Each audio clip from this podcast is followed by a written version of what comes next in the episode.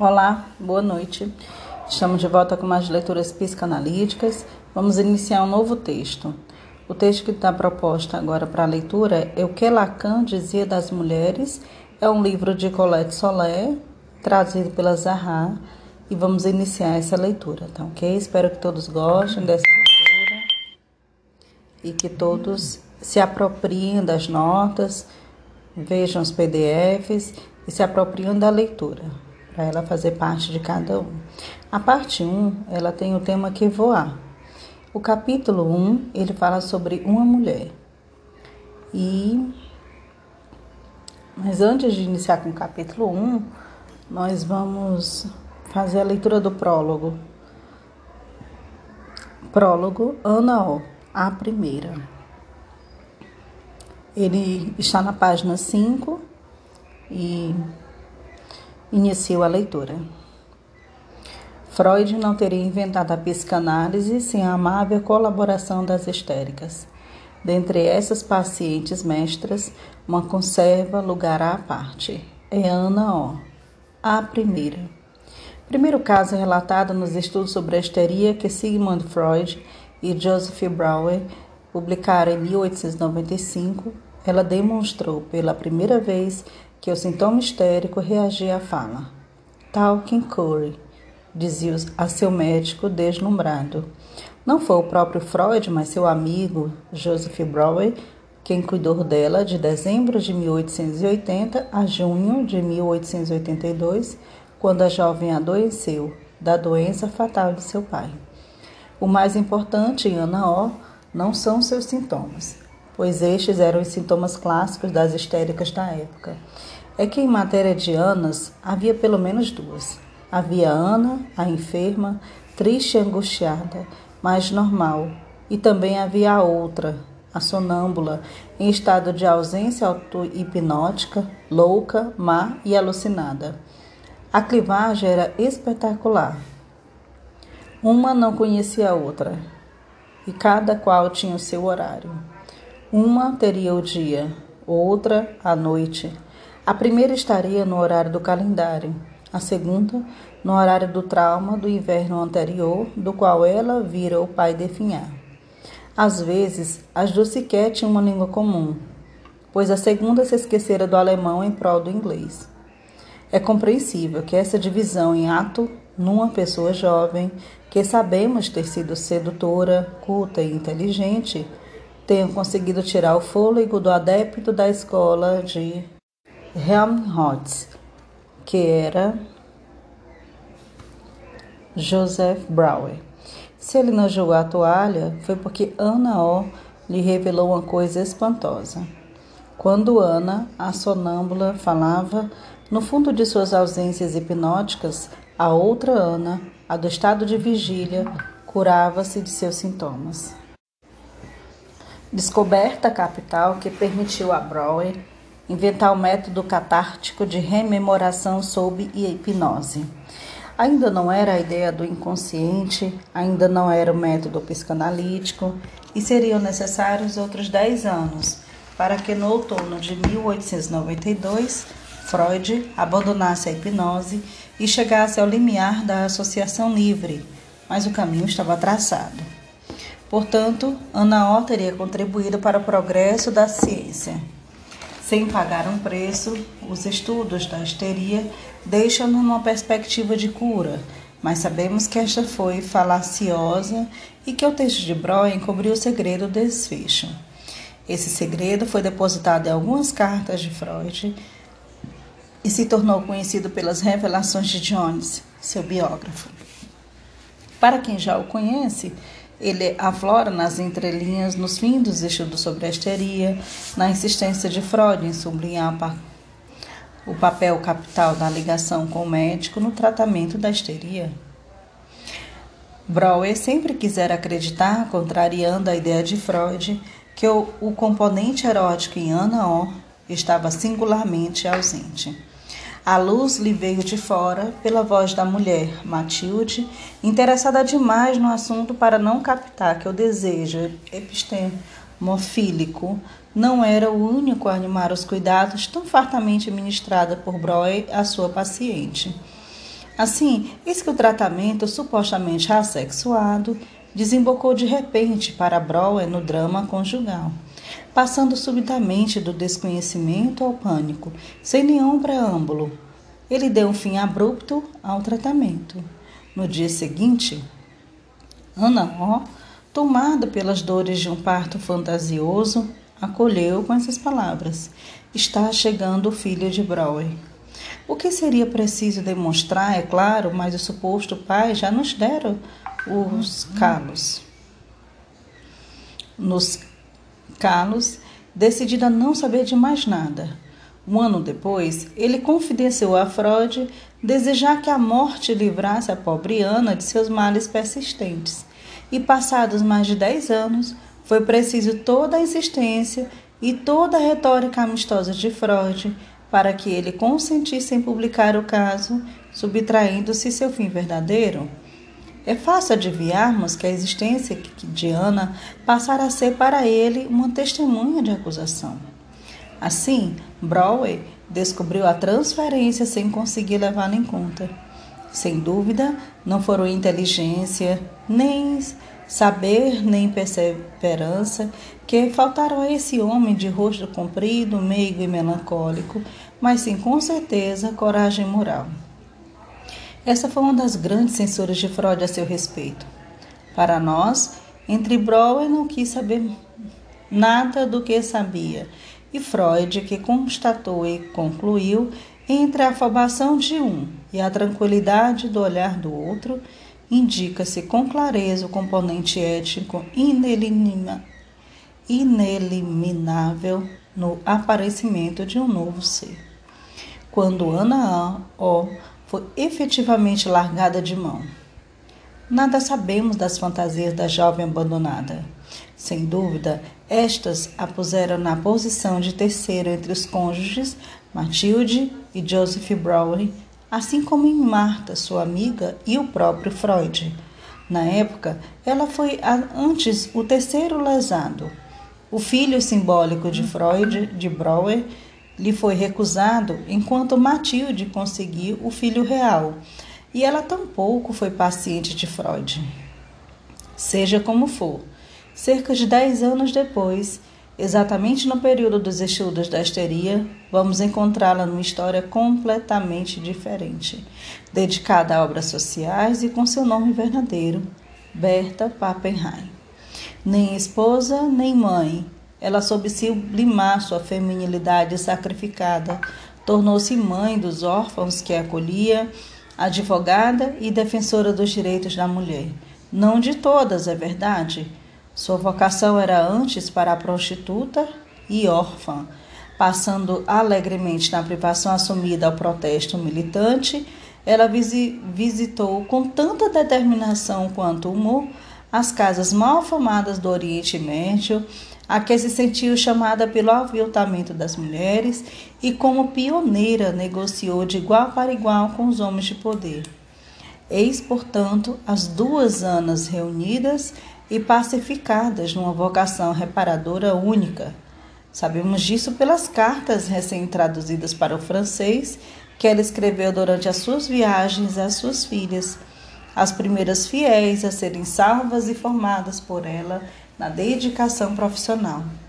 Como únicos estigmas de aspirações passadas, restaram uma curiosa paixão pelas rendas, certamente metonímica dos adereços femininos que foram objeto de renúncia e o ódio à psicanálise que ela proscreveu para sempre de seus estabelecimentos. Berta Pappenheim, a primeira assistente social de sua época, permaneceu no que chamava de corrente das moças, virgem entre as virgens, identificada com sua fidelidade filial ao pai, Sigmund Pappenheim, pois esse era o seu nome, nome que ela celebrizou pelas obras de sua abnegação no momento mesmo em que o outro, Sigmund, a imortalizava como Ana O, ao mandar publicar os estudos sobre a histeria. Assim, Ana, a dividida, presa entre as duas épocas, entre o antes e o depois da psicanálise, entre dois médicos, entre dois terapeutas e que nunca e que foi reunificada pela vocação, permanece para nós no final das contas dilacerada entre os dois nomes que recebeu dos dois Sigmunds de sua vida, seu pai e Freud. Primeiro capítulo que voar. Subtópico: Uma mulher. Vão-se agora 30 anos, pela primeira vez desde Freud, que Lacan introduziu novidades no tocante ao que acontece com o sexo em relação à experiência analítica, devendo o sexo ser entendido aqui na antiga acepção do termo que designava não os dois sexos, mas apenas o que inicialmente se chamou de fraco e depois mais perto de nós de segundo. Essas elaborações inovadoras foram acompanhadas por uma denúncia discreta e decente, mas explícita e vigorosa. Lacan estigmatizou o escândalo do discurso analítico. Com isso, designou a incapacidade de pensar o que é próprio na feminilidade e, mais ainda, o forçamento freudiano, que não soube fazer mais que transpor para as mulheres a toeza que valia para o homem. Esse escândalo epistêmico em si foi duplicado no dizer de Lacan por ser abafado na comunidade analítica. Pelo menos fica claro que ele não deixa de estar ligado aos preconceitos sexuados, ou seja, ao fato de que nenhum dito escapa à parcialidade da identidade sexuada. As teses não passavam despercebidas, evidentemente. Logo ocorreram o mundo, em especial no contexto dos movimentos feministas da época trazido por WWW. Nada de surpreendente nisso. O falocentrismo que tanto se recriminou em Freud, no qual se julgou reconhecer uma flagrante depreciação das mulheres, foi ali questionado e repensado. Talvez conviesse a concluir isso, aliás, que a suposta resistência da língua inglesa às teses da psicanálise bem poderia ser, em si mesma, uma função do discurso dos psicanalistas. Retomo, pois, uma pergunta que me faz há muito tempo.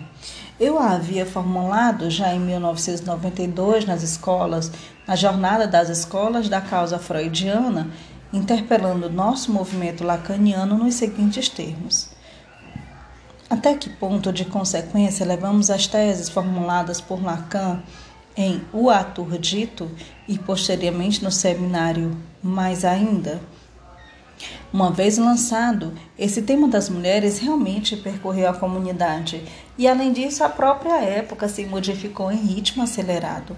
Mas onde estamos hoje em relação a esse escândalo do discurso analítico?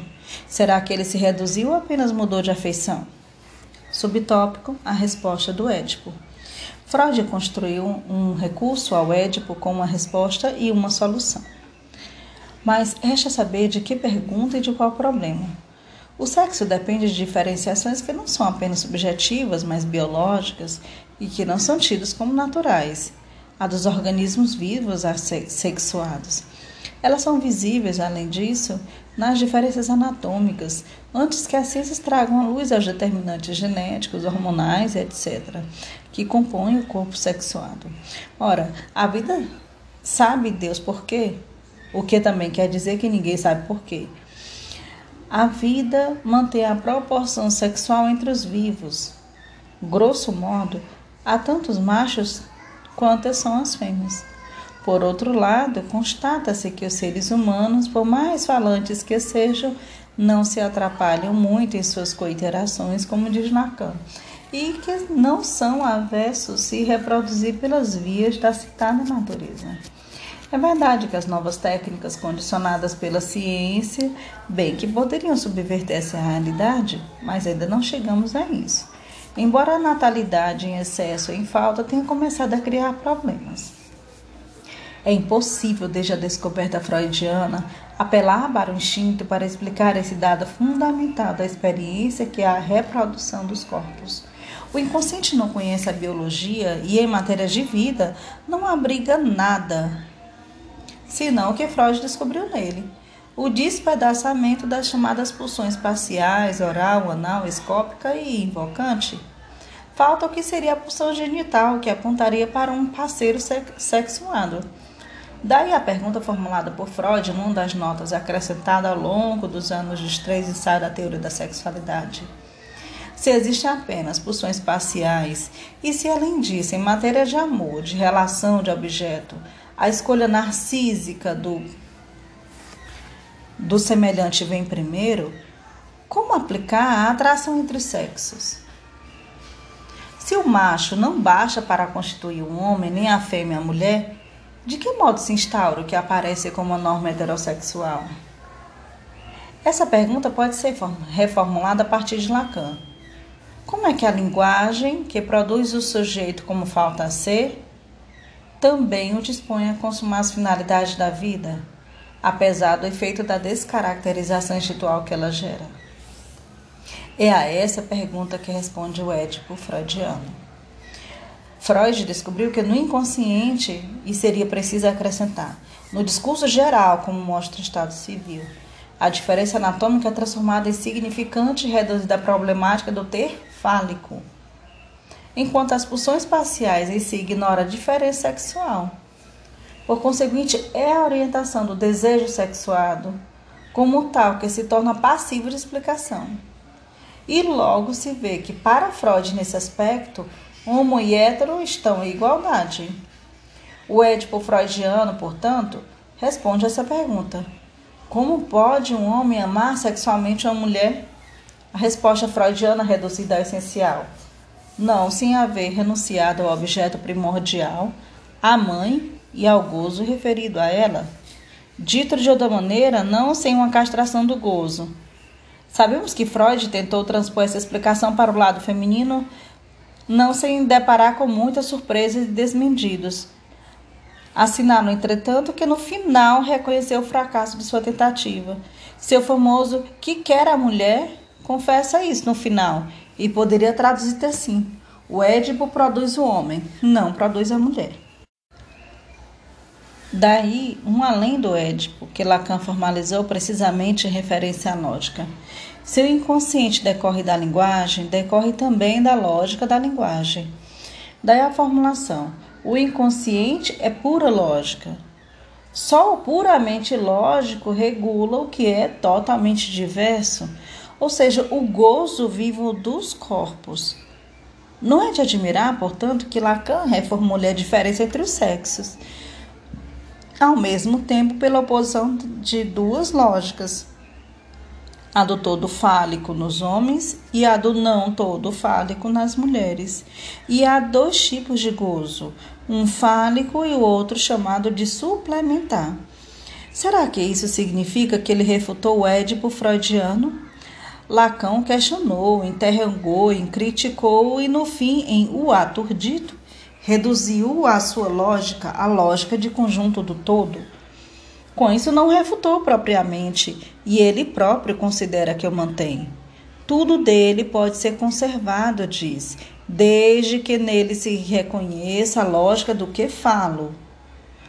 É ela que produz o homem, todo homem, a partir da grande lei da castração que só lhe deixa, em matéria de gozo, o chamado gozo fálico limitado e descontínuo com o próprio significante. Portanto, ao logicizar o Édipo, Lacan também reduz seu alcance, e é aí é que está a dificuldade. Quanto ao que merece ser chamado de mulher, é de outra coisa que se trata. E isso não é um aquém, mas antes um além, porque essa outra coisa não está menos presa ao ser da significação o outro gozo suplementar, que é longe de excluir a referência do falo, soma-se a ela. Não deixe de ser situável por uma lógica, esta não de conjunto, a do não todo. Nesse ponto, portanto, Lacan diverge explicitamente de Freud de maneira precisa no que concerne a castração conforme os sexos. Cito, diferentemente dele, repito, eu não imporia às mulheres a obrigação de toesar pelo calçador, diferentemente dele, pelo calçador, da castração e estoginho encantador que elas não elevam ao significante. E ele acrescenta que, embora a castração seja recomendável para o que é chamado o pé, deve-se prever que seja possível prescindir dela.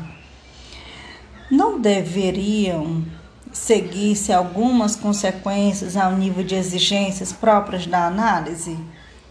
Para dizê-lo sucintamente, a referência à castração é tão essencial à análise e, sobretudo, à definição do seu fim, que podemos ao menos deduzir daí uma pergunta quanto ao que Lacan denomina por um novo substantivo, o não todo, para designar o que não está no todo fálico.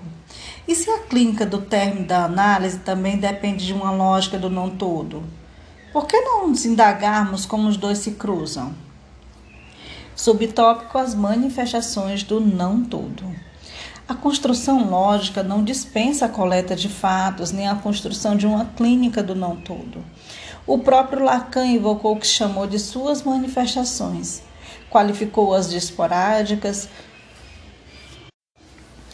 o que é apropriado para contrastá-las com a constância da função fálica para todo homem. O seminário, mais ainda, inaugurou o recenseamento disso. Os êxtases dos místicos, mais uma vez não todos, avizinham-se do gozo propriamente feminino, da relação genital e do acesso kaigergardiano à existência. Essa série pouco enriqueceremos nessa desde então. No entanto, aqui como em outros pontos da psicanálise, não podemos comentar-nos em calar o impossível de dizer para recorrer unicamente à lógica. Primeiro porque, se a mulher escrita como maiúscula é impossível de se identificar como tal, uma vez que não existe, isso não impede que a condição feminina exista. Com isso, não designa as diferentes misérias que a sociedade, ao sabor das épocas, pôde impor às mulheres, nem tampouco que elas mesmas causam alguns de seus objetos. Mas o destino dos sujeitos chamados a sustentar o peso do a azão barrado, cuja escrita Lacan nos propõe em sua diferença do sujeito barrado ou S barrado. Depois, porque a aplicação da lógica russeliana que Lacan impõe à problemática da mulher é tão pouco enunciada a partir de lugar nenhum quanto a lei do mestre. Seu dito é questionável nela. E assim como a lembrança de uma metade de frango em seu livro de leitura talvez tenha fixado, para Lacan, a intuição originária que precedeu sua elaboração da divisão do sujeito, convém supor que a sua primeira ideia que sua ideia primeira do outro sexo tenha sido questionada aqui. Assim, interessei por todas essas formulações que muito antes da sua invenção do não todo, Lacan deu da mulher. Há muitas, escolhi uma. Uma observação do seminário sobre a transferência me intrigou. Ocorreu-me como uma fortuna inesperada. Chegando a Claudel pelo caminho de um reexame do Édipo, Lacan assinala de passagem que, com seus personagens femininos, Claudel e Nábio errariam o alvo da mulher.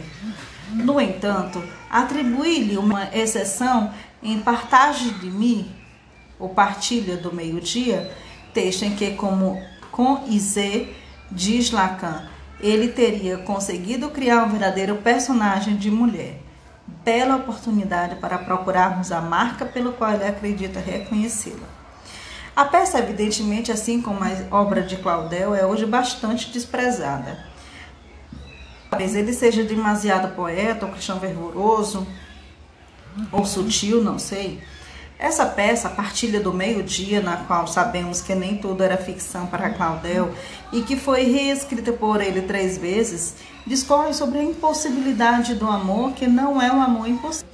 Sua reconstrução é ao mesmo tempo muito apurada, muito simbólica três atos, três locais, três visões, três homens e uma mulher. Izê é a esposa e é mãe de dois filhos, mas anuncia: sou o impossível. Cis é seu marido. Digamos que ele é tarefado, parte em busca da fortuna. A Mauric O homem de um primeiro encontro malogrado é o realista e o ateu, aquele que mais se faz tornar do que ser tomado. A Isé, no ato primeiro, brincando a sério, lhe pergunta: Ela se entrega a você e você recebe o que em troca? Ele responde: Em suma, ele lhe diz: Eu sou o homem, e há ainda mesa que já providenciara seu retiro do convívio dos homens, aquele que busca Deus e encontra a mulher. Quanto a ela, a bela Isé, porque ela é linda, é claro. Será que nos permitirá responder a pergunta sobre o que quer se for uma mulher de verdade? Subtópico: que quer essa mulher? Já sabemos o que ela tem: o marido e os filhos. E ela diz o bastante a esse respeito para sabermos que eles constituem sua felicidade e que desde logo ela se inscreve no vocês, dialético da troca fálica. Também sabemos bem depressa que essa felicidade não é o que ela quer. Ah, ora, se me apego a essa felicidade, seja o que for que você chama assim, que eu seja outra que me censurem se não estou pronta para sacudi-la da cabeça, como um desses arranjos de cabelo que se desmancham. Depois ouvimos seu ressoar de pedido, um pedido muito premente que ela dirige ao esposo no começo do ato 2. Mal havendo desembarcado na China, ele se prepara para viajar novamente. Não se sabe para onde, para negócios incertos e obscuros, pois, segundo acredita, esse é o preço da fortuna. E Sé diz: Não vá de Cis, diz, mas estou lhe dizendo, é absolutamente necessário. E Sé, amor, não vá. Estou abreviando, mas ela insiste, depois suplica, fim de estar com medo. Pela segunda vez eu lhe peço que não me abandone mais e não me deixe sozinha. Você me censurava por ser orgulhosa, por nunca querer dizer nem pedir nada. Pois bem, fique satisfeito. Eis-me humilhada. Não me abandones mais. Não me deixe mais só. Amavelmente estúpido, ele não entende nada e acha que pode se vangloriar. Então no fim, a gente tem de confessar que precisa mesmo do marido e etc. É quando ela sussurra uma dúvida. Não confie muito em mim. Ele não acredita nisso e se tem de esclarecer. Não sei. Sinto em mim uma tentação e peço que não me venha com essa tentação, porque não convém. Pronto o dito escapou. Não era contra os perigos da China que ela fazia seu apelo, mas contra a coisa mais próxima. Em síntese, Isele disse: Proteja-me de mim mesma. Uma passagem suprimida da versão para o palco e superada na nova versão de 1948 diz de maneira ainda mais crua para que serve o um marido, pelo menos para Issé. Afinal, eu sou mulher não é tão complicado assim. De que precisa uma mulher, se não de segurança, como uma abelha atarefada na colmeia, limpinha e bem fechada? E não esta liberdade assustadora. Acaso não me entreguei? E queria pensar que agora estaria muito tranquila, que estava garantida, que sempre haveria comigo para me conduzir um homem. E isso não diz qual é a tentação de ser. A obviedade gostaria de responder que respondêssemos. Tentação de um outro amor, talvez um amor outro. É o que poderíamos supor se interrogássemos não mais a sua demanda, porém sua conduta. E Sé traz por três vezes e outros três homens. No ato 2, ela traz de si o marido obtuso que não compreende nada, com mesa um homem absoluto que ela arranca de Deus. No ato 3 está com a Maurique, que a roubou de mesa e quem por sua vez ela trairá. Deixando-o na inércia da vida, ela volta no derradeiro epitalâmico para a mesa e a morte. É a presença desta última sempre ali, em contraponto ao amor traído ou escolhido, que impede que leiamos Claudel, se alguém tentasse fazê-lo, como Marivox, que aliás é mal lido, com a chave da astúcia feminina, sempre muito incômoda, é verdade. Seria a tentação de Sé, portanto, a do amor louco, de um amor tão total que, anulando tudo, aparenta-se com a morte? Com certeza. Sé explica isso Cis para que ele fique com ela, explicando a Maurique para que avalie o que lhe falta, e o explica à mesa para que ele saiba. Diz ela à mesa: Você sabe que sou uma pobre mulher e que se me chamar de certa maneira pelo meu nome, pelo seu nome, por um nome que você conheça e eu não ao, ao ouvir. Há uma mulher em mim que não poderá impedir de lhe responder. E mais uma vez num dueto admirável no ato 2, tudo, tudo é me e eu. Então é verdade, mesa, que existe sozinha e eis o mundo repudiado e de que serve nosso amor para os outros?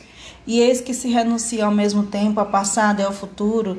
Já não há família, nem filhos, nem marido, nem amigos, e o universo inteiro à nossa volta, esvaziado de nós, mas que nós desejamos não é criar, mas destruir, mas que ah, não haja nada além de você e eu, e em você apenas eu e em mim apenas a sua posse, a raiva e a ternura, e destruir você e não mais ser importunada. Aí está, onde dizer, o conhecidíssimo desejo de ser única, que aliás distingue-se da reivindicação de privilégio que pertence ao registro da justiça distributiva, e a exaltação do amor até a morte. De fato, não é um tema novo e até clássico.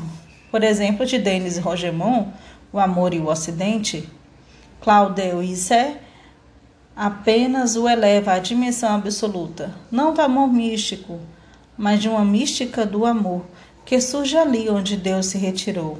É a tentação de um amor tão total, tão absoluto quanto irrespirável, que vai para longe não só as mediocridades do compromisso, mas esvazia de substâncias, objetos mais diletos, mata qualquer diferença e se afirma como uma forma de um aniquilamento a ser distinguido da negação, é claro de todos os objetos relacionados com a função fálica, ou seja, com a falta.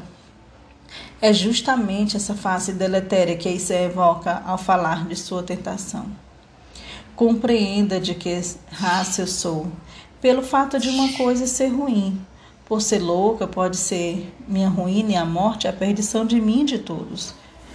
Não será ela a tentação que eu possa justamente me apegar? Mas que o simples apelo de amor não se tratará, através dele, do apego de algo mais radical, da tentação aniquiladora por excelência? Subtópico: a marca da mulher. Pois afinal, o que queres ser? Seria meio precipitado concluir, a partir de suas oscilações, que ela não sabe o que quer, como é frequente dizerem das mulheres. Suas hesitações traduzem antes que ela não ousa querer, no sentido da vontade assumida, aquilo que deseja no sentido do inconsciente como outro. Sem dúvida, ela não sabe o que é isso exceto que se manifesta sob a forma de uma tentação contra a qual ela recorre ao marido e a amores mais moderados. Não consegue evocá-las, senão como um poder que barra tudo que o outro trouxe à luz, esse fascínio pelo abismo desumano e parente da morte.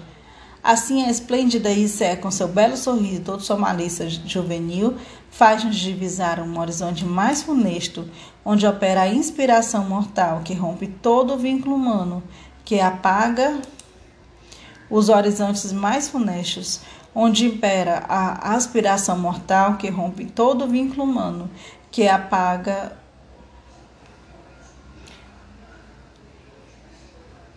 os homens amados por ela e também os filhos, que a peça deixa na ausência, mas dos quais ela diz em várias ocasiões o quanto lhes são preciosos, em nome de um anseio propriamente abissal, de uma vertigem do absoluto do qual o amor e a morte são apenas nomes mais comuns e para os quais o nome do gozo não seria inoportuno.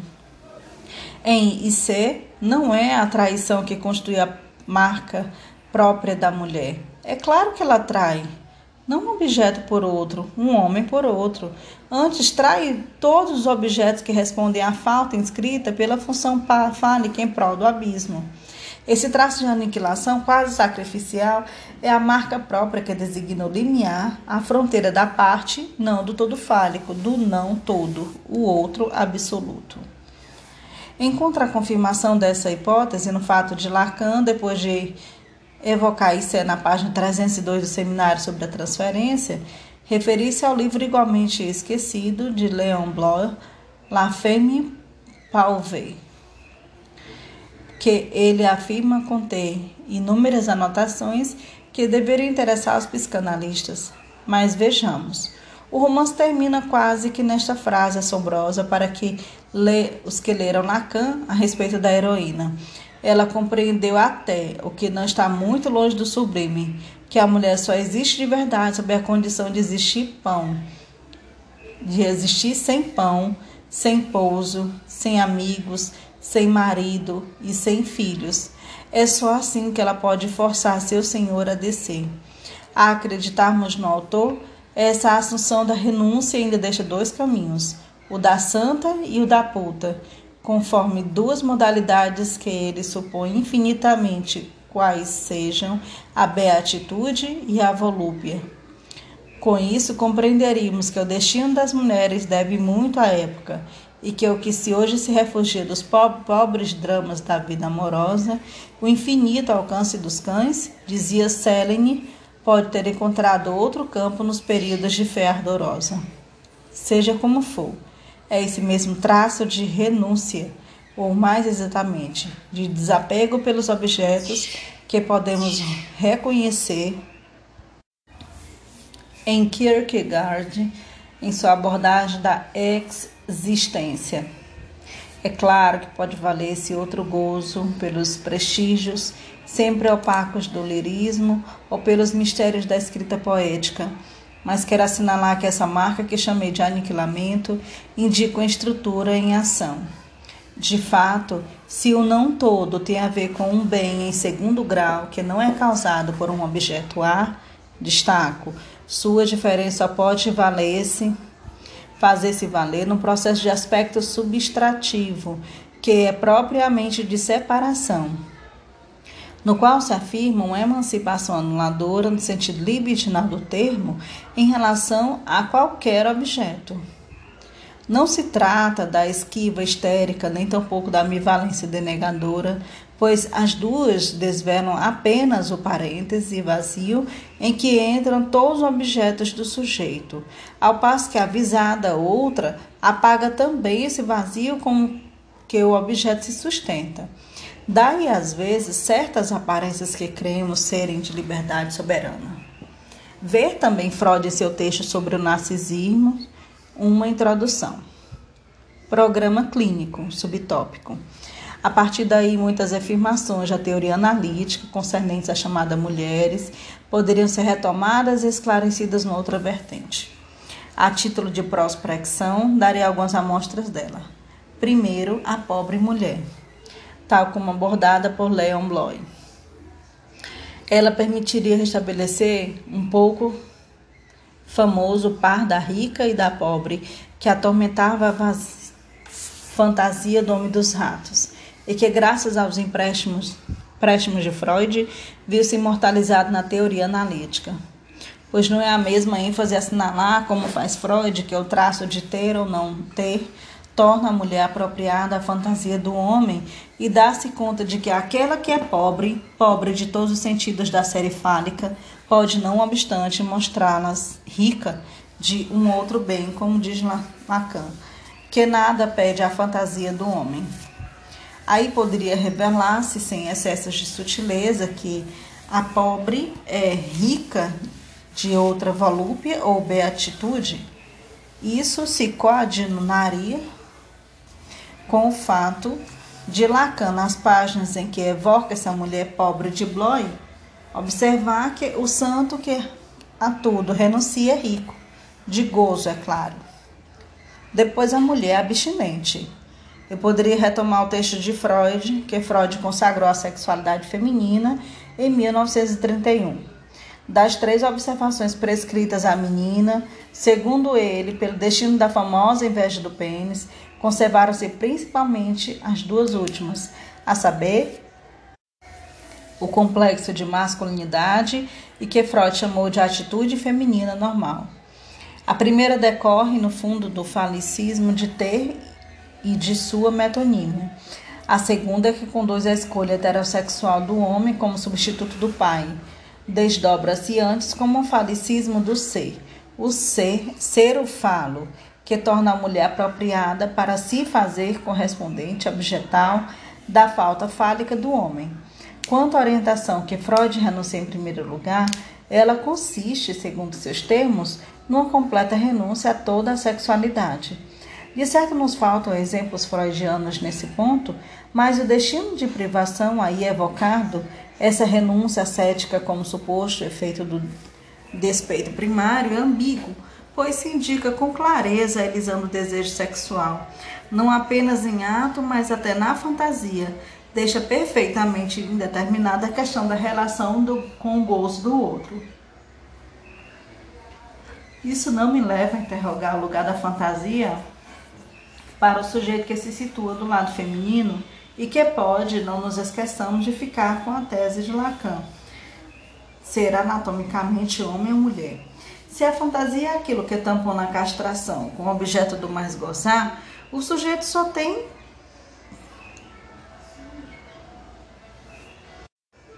fantasia na medida em que ela esteja inscrita na função fálica, na lógica da castração. Nesse sentido, o não todo como tal não pode ser pensado como sujeito da fantasia. Porventura, não é isso que diz Lacan ao apontar no seminário mais ainda que é somente do lado do homem que o objeto A é o parceiro, que supre a falta da relação sexual?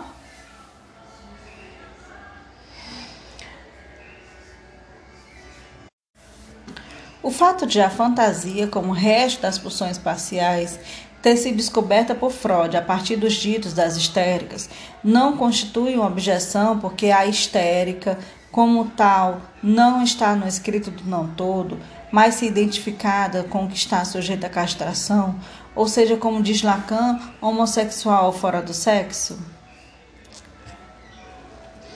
Aqui se enxertaria a questão do filho como um objeto e de seu lugar no esfacelamento do A, o, é, bar, o azão barrado, em relação com o fala e o silêncio do S abarrado. Por outro lado, conviria dar peso à afirmação lacaniana de que a mulher só tem inconsciente lá de onde o homem a vê, o que deixa o dele numa estranha suspensão. De nenhum, se nenhum saber vier, responder-lhe, e se ele é existir no outro, que desse modo faz com que ela não saiba nada. Mas, essencialmente, porém, será que cabe pedirmos a tal sujeito que o que queira o que ele deseja, que consinta em que a coisa queira nele, a partir de um não sabido desertado, de todo e qualquer objeto, muito embora o consentimento na destituição final da análise seja condicionado pela visão geral que se tem do objeto, creio que na realidade, ou seja, na prática, os analistas vêm antes como propensão e talvez como recurso sugerir-lhe agarrar-lhe ao todo fálico, sob suas diversas formas, e elas são muitas. Pelo menos é assim que explico a mim mesma sua parcialidade benevolente, sumamente visível pelo conjugo e pela maternidade. Tenho até algumas razões para pensar que Lacan não funcionava de outra maneira mas isso não exclui a questão dos traços diferenciais dos términos. Comumente, a desidentificação e a desfalicização do término da análise não deixam o sujeito desarrimado. Sejam quais forem as vacilações que ele tenha tido de atravessar em seus momentos de passe, ele logo reencontra uma base, porque continua lastreado pelo objeto. O objeto em sua consistência de gozo. O mesmo se poderia formular em termos de sintoma fundamental, mas não é forçosamente assim para o, arzão barrado, além de sua captura na função fálica questão a ser examinada. Fim do artigo. Próxima leitura, na leitura 2, nós vamos considerar o segundo capítulo. Vamos tentar ler o segundo capítulo inteiro. Eles têm vários subtópicos e nós continuamos na próxima leitura. Obrigada a todos que continuaram até aqui.